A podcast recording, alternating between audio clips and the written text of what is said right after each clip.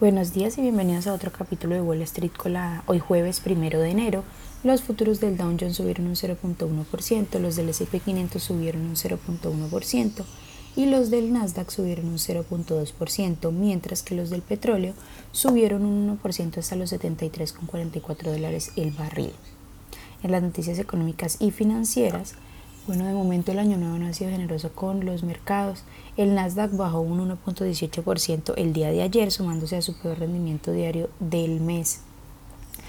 Por otra parte, el S&P 500 y el Dow Jones también registraron ligeros descensos durante la jornada. Mientras tanto, el rendimiento del Tesoro a 10 años superó brevemente la marca del 4%, también en la jornada de ayer.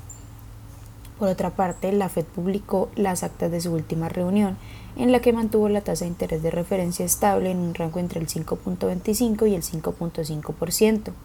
Los miembros de, esta reunión también indicaron que esperan tres recortes de un cuarto de punto porcentual para finales del 2024, señalando que la preocupación por la inflación ha disminuido.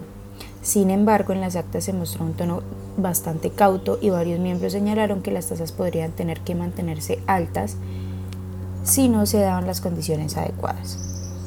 En otras noticias, General Motors, que cotiza con el ticker GM, acaba de tener su mejor año en ventas de vehículos desde el 2019.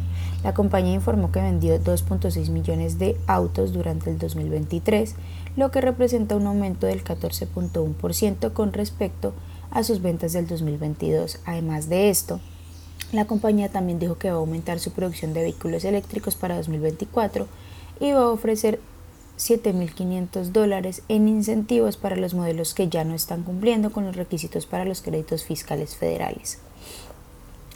En otras noticias, las acciones de Walgreens que cotizan con el ticker WBA subieron más de un 2% en el pre-market tras presentar resultados del primer trimestre mejor de lo esperado. La compañía reportó un EPS de 0.66 centavos sobre ingresos de 36.71 mil millones de dólares versus los 34.86 mil esperados. Las acciones de Apple, que cotizan con el ticker AAPL, bajaron un 0.5% en el pre-market tras recibir una rebaja en la calificación por parte de PayPal Sander, citando preocupaciones de valoración, debilidad macroeconómica y una perspectiva de teléfonos móviles tensa. En otras noticias, Eli Lilly, que cotiza con el ticker LLY, anunció que lanzó un sitio web para permitir a los pacientes el acceso a medicamentos para la pérdida de peso a través de un proveedor de telesalud. Las acciones subieron más de un 1% en el pre-market tras la noticia. Esas son las noticias que tenemos para hoy antes de que abra el mercado. Les recuerdo que pueden encontrarnos en todas nuestras redes sociales como arroba Spanglish Trades, pero además de eso también visitar nuestra página web www.spanglishtrades.com para que no se pierdan ninguna noticia en la actualización del mercado como siempre, por supuesto, en español.